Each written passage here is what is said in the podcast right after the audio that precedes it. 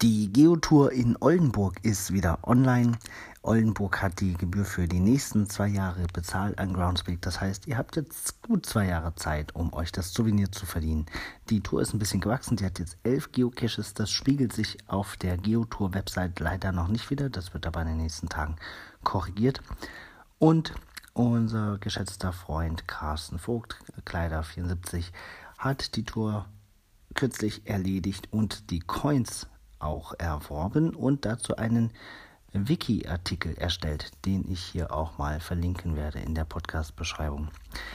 Ja, Geotour, was das ist, habe ich schon ein paar Mal erzählt. Hier ist letztendlich ein Marketingpaket, was man bei Groundspeak als Stadt oder Kommune oder Unternehmen buchen kann, um die eigenen Geocaches ähm, auf der Geotour-Seite darzustellen und so den geneigten Geocachen als attraktives Reiseziel ähm, zu präsentieren.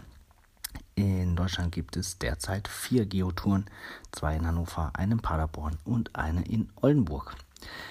Ja, ich verlinke auch mal einen kleinen Artikel dazu hier in der Podcast-Beschreibung. Wünsche euch viel Spaß in der Stadt oder im Wald. Bis bald. Nachtrag der Natus hat ein Video veröffentlicht, ein Interview wir haben uns nämlich diesen Sommer getroffen, als ich meine Fahrradtour durch Deutschland gemacht habe und in Dresden halt gemacht habe. Da hat er mich interviewt und ich ihn auch. Das Video, wo er mir Fragen stellt, ist jetzt online. Ich pack's mal hier mit in die Beschreibung. Bis bald im Wald.